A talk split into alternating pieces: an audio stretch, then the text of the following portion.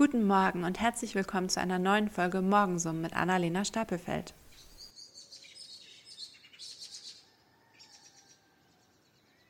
Schon wieder krank. Die Stirn ist feucht und die Haut darunter glüht wie der Rest der Grillkohle gestern Abend. Alicia seufzt. Armer Spatz, so kannst du heute nicht in den Kindergarten. Sie streichelt noch einmal über die feuchten Haare am Hinterkopf und dimmt dann das Licht im Kinderzimmer. Die angelehnte Tür hinter ihr nimmt sie schon auf der Treppe nach unten das Handy in die Hand. Meine Tochter ist krank. Ich kann heute nicht ins Büro kommen. Ich versuche von zu Hause aus zu arbeiten. Der Satz klingt auch in ihren Ohren viel zu einstudiert und aufgesagt wie ein Gedicht in der Grundschule. Richtige Wörter, falsche Betonung. Am anderen Ende der Leitung findet der Alltag wie gewohnt statt, während Alicia Kinderbücher vom Esstisch in die Küche räumt und ihren Laptop aufmacht. Die erste E-Mail ihrer Chefin ist bereits im Postfach. Die To-Do-Liste darin Alltag. Das wimmernde Kind im Obergeschoss dazu ihr Alltag. Oder zumindest nichts Ungewöhnliches. Der schwarze Kaffee neben ihr wird kalt, während sie die ersten Aufgaben der Liste bearbeitet. Nach 20 Minuten ruft ihre Tochter nach ihr, während zeitgleich die Nummer ihrer Chefin auf dem Handy aufploppt. Sie nimmt jeweils zwei Stufen auf einmal und sieht schon, während sie die Tür zum Kinderzimmer aufmacht. Mitten in ihrem Erbrochenen sitzt ihre Tochter und weint. Oh, meine Süße, war dir schlecht? Das Kind schlurzt und Alicia weiß endlich, was sie zu tun hat. Sie stellt etwas später die Waschmaschine an. Währenddessen ruft sie ihre Chefin an und erklärt, dass sie heute nicht mehr arbeiten kann und will. Die Antwort ihrer Chefin? Selbstverständlich. Gute Besserung an ihre Kleine. Richtige Antwort richtige Betonung. Und damit herzlich willkommen in einer neuen Woche, in der hoffentlich alle gesund sind und sollte das nicht der Fall sein, in der die Prioritäten stimmen. Darum soll es heute ein bisschen gehen, um Prioritäten und wie man die erlebt und wie häufig die Antizipation eines Missfallens dazu führt, dass man Dinge ausführt, die eigentlich gar nicht, ja, das sind, was man eigentlich machen möchte. Und da das jetzt ein sehr langer und sehr komplizierter Satz ist, gehe ich ein bisschen mehr ins Detail. Und ich habe heute kein Skript, das heißt, ich rede mal wieder vielleicht zwischendurch ein bisschen wirres Zeug und erzähle die ein oder andere Side-Story. Vielleicht mache ich es auch nicht, weiß ich noch nicht. Ähm, ich habe ja kein Skript. Aber ich denke, wir kriegen das schon zusammen hin, oder? Diese Geschichte ist vor ein paar Wochen entstanden, als ähm, nicht nur bei uns zu Hause, sondern auch generell noch so die Erkältungszeit richtig hochschlug und einfach wirklich egal an welcher Ecke irgendwelche Menschen krank waren. Und das betrifft natürlich auch Kinder und das betrifft auch häufig arbeitende Eltern dann, die entweder selber krank sind oder sich entschuldigen müssen. Und dieses Bild soll tatsächlich eher beispielhaft für die Hauptproblematik, die dahinter steht, stehen. Und zwar für das Gefühl, jemandem anderen Rechenschaft ablegen zu müssen, beziehungsweise schuldig zu sein und nicht die Möglichkeit zu sehen, das Ganze auch einfach so zu sagen, wie es ist, nämlich in diesem Fall, mein Kind ist krank und ich habe heute schlicht und ergreifend keine Zeit, keine Kapazität zu arbeiten. Und es ist auch völlig in Ordnung so, weil es halt wichtig ist, dass ich mich um mein krankes Kind kümmere. Sondern dass während man so einen Satz im Kopf formuliert und genau weiß, dass das eigentlich das Richtige wäre, dass in diesem Moment das Gehirn einen, einem Streich spielt und sagt, also, das findet dein Arbeitgeber oder deine Arbeitgeberin garantiert blöd. Willst du nicht lieber anbieten, dass du es irgendwie versuchst? Also wie in diesem Fall unsere Protagonistin Alicia, die ähm, sagt, ich versuche nebenbei so viel wie möglich zu arbeiten und du weißt schon, dass das schwierig wird. Aber naja, das kranke Kind, das liegt doch im Bett und das schläft doch wahrscheinlich sowieso den ganzen Tag. Und warum solltest du denn nicht das wenigstens probieren? Das kommt auch viel besser an und dann bist du doch auch viel fleißiger und dann, dann musst du keinen Kinderkrankentag einreichen. Und das hat viele, viele Vorteile, wenn du jetzt einfach ganz kurz über den Schatten springst und dich ein bisschen überforderst. Unterm Strich ist es nämlich genau das. In dem Moment sagen wir uns selber, erzählen wir uns selber die Geschichte, dass es nicht anders geht. Und was dahinter steht, ist die Erwartungshaltung, dass der Empfänger unserer Nachricht, nämlich die Nachricht, mein Kind ist krank, dass der Empfänger dann sofort versteht, ah, der ist faul, der will nicht arbeiten oder ah, diejenige möchte gerade ähm, etwas anderes über die Arbeit bei mir stellen. Und also das dürfte einigermaßen klar sein, dass in den aller, allermeisten Fällen die Arbeitgeber bzw. die Arbeit, die wir vertraglich zu erledigen haben, weniger wichtig ist als die Gesundheit unserer Familienmitglieder. Also in den allermeisten Fällen ist letzteres halt wichtiger. Und deswegen ist der Job, der uns zwar ernährt, meistens sehr wichtig, weil er uns ernährt, aber es ist eben nicht der Lebensmittelpunkt. Und wenn der Lebensmittelpunkt gerade mal nach mehr Aufmerksamkeit ähm, schreit, dann müssen wir dem das auch geben können. Nun leben wir aber in einem Land, in dem es irgendwie ausgesprochen strebsam ist oder in, in dem es ausgesprochen gerne gesehen wird, denken zumindest alle, dass wir über unseren Schatten springen und genau das tun, was gesellschaftlich von uns verlangt wird. Und ich wage jetzt mal zu behaupten, dass es gar nicht mehr so ist. Also ich, ich glaube ganz ehrlich, dass gar nicht mehr alle und, und alle Arbeitgeber von uns erwarten, dass wir ständig uns selber aufopfern und ständig nur das tun, was für den Arbeitgeber gut ist und unsere eigene Gesundheit und die Gesundheit unserer Familienmitglieder dabei aufs Spiel setzen oder halt einfach ignorieren. Denn das ist, glaube ich, mittlerweile so angekommen, dass durch das Ignorieren von Problemen diese nicht weggehen, sondern größer werden und am Ende dann vielleicht eine Arbeitskraft komplett wegfällt, anstatt nur für ein, zwei Tage.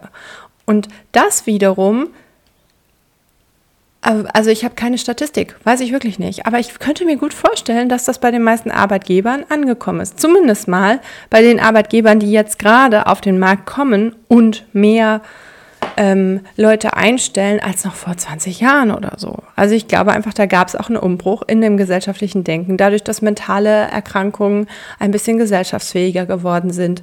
Und dadurch, dass sich auch unsere Gesetzeslage in einigen Punkten geändert hat, dadurch, dass wir eine Corona-Pandemie hatten, in der ganz, ganz, ganz, ganz, ganz viele Eltern auf einmal sich zu Hause um ihre Kinder kümmern mussten und zeitgleich im Homeoffice erwartet wurde, dass sie weiterarbeiten und das natürlich so nicht funktionieren konnte. Ich glaube, dass da einfach mittlerweile sehr viel Anerkennung hintersteht und dass deshalb also überhaupt nicht notwendig ist, dass wir uns nach wie vor die Geschichte erzählen, der andere wird unzufrieden sein mit der Nachricht, die ich jetzt überbringen muss. Und das, wie gesagt, gilt beispielhaft für sehr, sehr viele Dinge.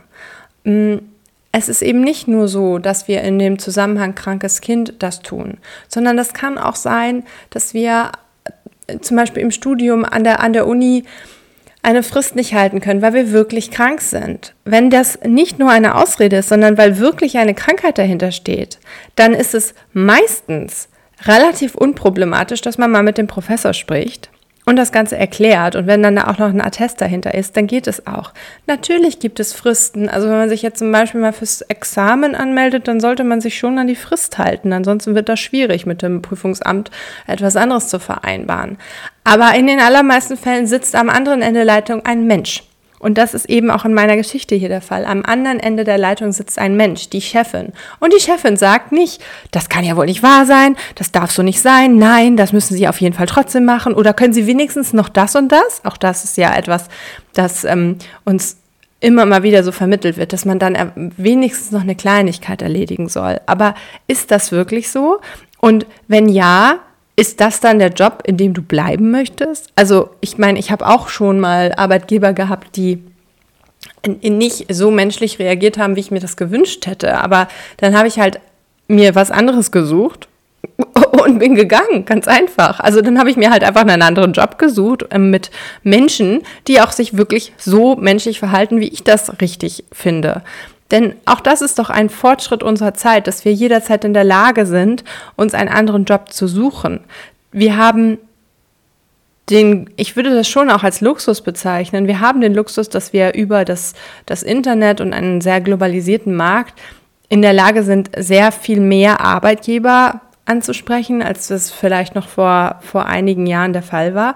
Und zusätzlich haben wir doch die Möglichkeit, unseren Job zu wechseln, ohne dass irgendwie jemand sich Sorgen machen müsste, das sieht im Lebenslauf blöd aus oder so. Vielleicht kannst du dich ja auch noch an diese wohl äh, gut gemeinten Tipps und Tricks erinnern, in denen es immer heißt, man darf keine Lücken im Lebenslauf haben und wo sogar schon, also als ich mit der Schule fertig wurde 2010, wurde sogar noch diskutiert, ob so ein Gap hier nach dem Abi, ob das überhaupt sinnvoll ist oder also inwieweit man das sinnvoll gestalten kann oder ob das nicht klüger ist, direkt an die Uni zu gehen und dann ein Auslandssemester irgendwann zu machen oder ob man das Gap Year dann wenigstens mal füllt mit Work and Travel und dann äh, habe ich noch so im Ohr, wie so, na, hoffentlich ist es dann noch ein bisschen Work und nicht nur Travel und sowas und das ist heute doch ganz anders. Also heute ist das doch überhaupt kein Problem, auch wenn man irgendwie Mitte 30 ist, nochmal zu sagen, ich mache jetzt nochmal ein Jahr gar nichts, Solange man sich das selbst finanzieren kann und einfach nur seinen eigenen Weg geht, sagt doch keiner mehr was. Also welcher Arbeitgeber sagt denn ernsthaft noch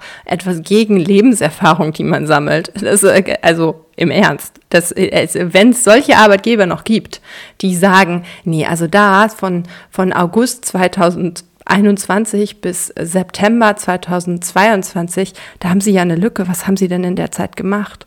Und man dann sagt, naja, ich bin halt im Urlaub gewesen und ich habe mir irgendwie die Welt angeguckt und dann wirklich ernsthaft jemand sagt, wie jetzt? Sie haben sich ein Jahr Urlaub gegönnt? Dann möchte ich Sie nicht einstellen. Wenn das jemand sagt, dann möchte ich da vielleicht auch einfach nicht arbeiten, oder? Also dann ist das vielleicht einfach nicht der richtige Arbeitgeber. Hm. Also, und äh, um jetzt zurück zu meinem äh, Thema zu kommen, und zwar der Antizipation, dass andere Menschen äh, etwas Schlechtes darüber denken, wenn ich eine Nachricht überbringe und ich deswegen die Nachricht gleich noch mit einem, aber ich kann es auch so und so machen, äh, verbinde. Im Zweifel bauen wir uns selber eine Baustelle damit, und zwar eine riesige. Also äh, die Mama, die hat das ja hier in der Geschichte probiert. Die hat probiert zu arbeiten und sich nebenbei ums Kind zu kümmern. Das Kind ist krank gewesen, sie hat 20 Minuten gearbeitet, hat wahrscheinlich minimal was geschafft und dann hat das Kind sich erbrochen und das wäre aber auch passiert, wenn die Mutter da gewesen wäre. Aber das Kind wäre vielleicht nicht so alleine gewesen oder sie wäre ähm, entspannter gewesen, hätte, äh, hätte ruhiger für sich selber auch sein können und hätte damit auch mehr Ruhe ausstrahlen können für das Kind. Also, bevor du das nächste Mal eine Nachricht übermittelst, von der du davon ausgehst, dass sie schlecht ist für die andere Seite, obwohl sie vielleicht auch einfach erstmal neutral ist, überleg dir doch mal, ob du nicht einfach nur die Nachricht so neutral wie möglich überbringst und erwarte dann doch mal auf die echte Reaktion. Denn dann kannst du wiederum ja reagieren. Du bist ja innerlich schon gewappnet auf alle möglichen Wege und Antworten. Du bist ja innerlich schon auf eine Negativreaktion eingestellt, aber vielleicht wirst du ja auch überrascht und es ist eine Positivreaktion. Vielleicht ist es ja auch genauso wie die Chefin hier in der Geschichte, die erst eine To-Do-Liste schreibt, weil sie vielleicht gar nicht mitbekommen hat, dass das Kind krank ist, weil das Sekretariat das anders formuliert hat, was auch immer. Und dann auf einmal sagt, ja, selbstverständlich, gute Besserung an die Kleine, einen schönen Tag noch. Und das Gespräch beendet ist ohne irgendwelche bösen Gefühle dazwischen. Also vielleicht ähm, ist es doch Vielleicht ist es wirklich eine gute Idee, wenn du das nächste Mal eine Nachricht übermittelst und du dir vorher schon innerlich die ganze Zeit Gedanken machst, wie du das jetzt wieder gerade biegst. Dass du nicht sagst, pass auf, das und das ist Thema, aber ich habe auch schon folgende Lösung, sondern du erstmal sagst, das und das ist das Thema. Ist das ein Problem? In dem Moment hat dein Gegenüber die Möglichkeit, darüber nachzudenken, ob es ein Problem ist. Und wenn dann die Antwort kommt ja, dann kannst du ja einen deiner Lösungsvorschläge machen. Oder du wartest ab, ob das Gegenüber vielleicht einen Lösungsvorschlag macht. Ich bin selber so, dass ich immer versuche, mir alle möglichen Gesprächsvarianten vorher schon zu überlegen. Und meistens sorgt das nur für Stress im Kopf und nicht für konkrete, wirklich durchzuführende Lösung. Und dieses Selbstgespräch im Kopf, das überfordert nicht nur meinen Kopf, sondern meistens auch mein Gegenüber, weil ich dann dem ja auch die Möglichkeit nehme zu reagieren. Ich habe ja schon für ihn reagiert oder für sie. Da sind wir dann auch beim zweiten relativ großen Thema, das diesen Text für mich mitbestimmt, und zwar dem eigenen Setzen von Prioritäten. Also sich mal hinzusetzen und zu überlegen, wo liegt denn eigentlich meine Priorität zurzeit im Leben und wo möchte ich meine Energie am liebsten reinstecken. Und da gibt es keine richtigen und keine falschen Antworten. Was ich in diesem Zusammenhang, was Prioritäten angeht, von meinem Mann gelernt habe, ist im, äh, also ich hoffe, ich gebe das jetzt richtig wieder, aber es gibt auf jeden Fall im, im technischen Bereich, also in Softwareentwicklung, ähm, die Bezeichnung Prio Null. Also Priorität nicht Nummer eins, sondern Null. Das, was immer als allerwichtigstes ist, das wird immer als erstes ähm, vorangestellt und ist halt so relevant, dass es nicht mal mehr Schritt 1 ist, sondern halt äh, die Grundlage bildet. Prio 0. Und diese Prio Null mal als Grundfeste festzulegen für das eigene Leben, beziehungsweise für einzelne Bereiche vielleicht auch, aber ich würde es eigentlich tatsächlich eher auf, das ist mein Leben und das ist meine Prio Null und wenn das in Ordnung ist, kümmere ich mich erst danach um alles andere. Wenn man das mal festgeschrieben hat für sich, woran man sein Leben eigentlich ausrichten möchte, es hat viel auch mit Werten zu tun und Dingen, die man so kommunizieren und vermitteln möchte an andere. Wenn, wenn du das geschafft hast, deine Prio Null selbst zu identifizieren und dann wirklich deine Handlungen an dieser Prio Null auszurichten, in dem Moment kannst du auch relativ entspannt dann sagen, wenn die Prio Null, in unserem Beispiel wäre das dann eben das Familiensystem, also die, die, dass die eigene Familie irgendwie betreut sein muss, beziehungsweise gesund sein sollte oder halt sich drum gekümmert werden muss, irgendwie sowas wäre Prio 0, dann ist es relativ simpel zu sagen, okay, Prio 1 mag ja sein, dass der, die Arbeit gut erledigt wird, aber Prio 0 ist halt wichtiger. Also sage ich heute, alles, was danach kommt, ab und kümmere mich nur darum, dass Prio 0 wieder läuft. Und das möchte ich dir gerne für diese Woche mit als Tipp geben.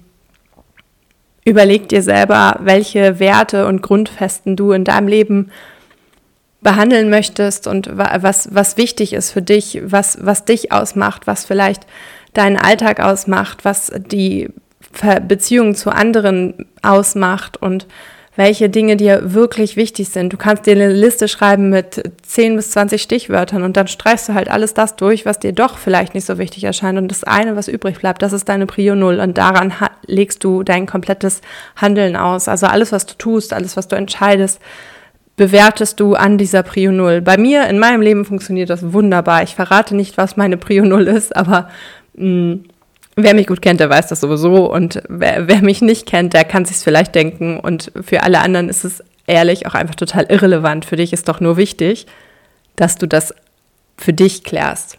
Meine Prio Null ist für dich total irrelevant. Für dich ist wichtig, dass du deine kennst, dass du deine Ausrichtung weißt, was du, man kann das auch Polarstern nennen, was auch immer, halt eine, eine Richtung, die dir genau zeigt, wohin du als nächstes gehen musst und woran du deine nächste Entscheidung messen kannst.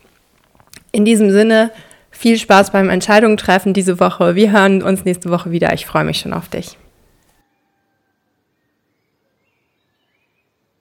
Wenn dir diese Folge morgen so mit Annalena Stapelfeld gefallen hat, dann freue ich mich über eine 5-Sterne-Bewertung bei deinem Podcast-Anbieter.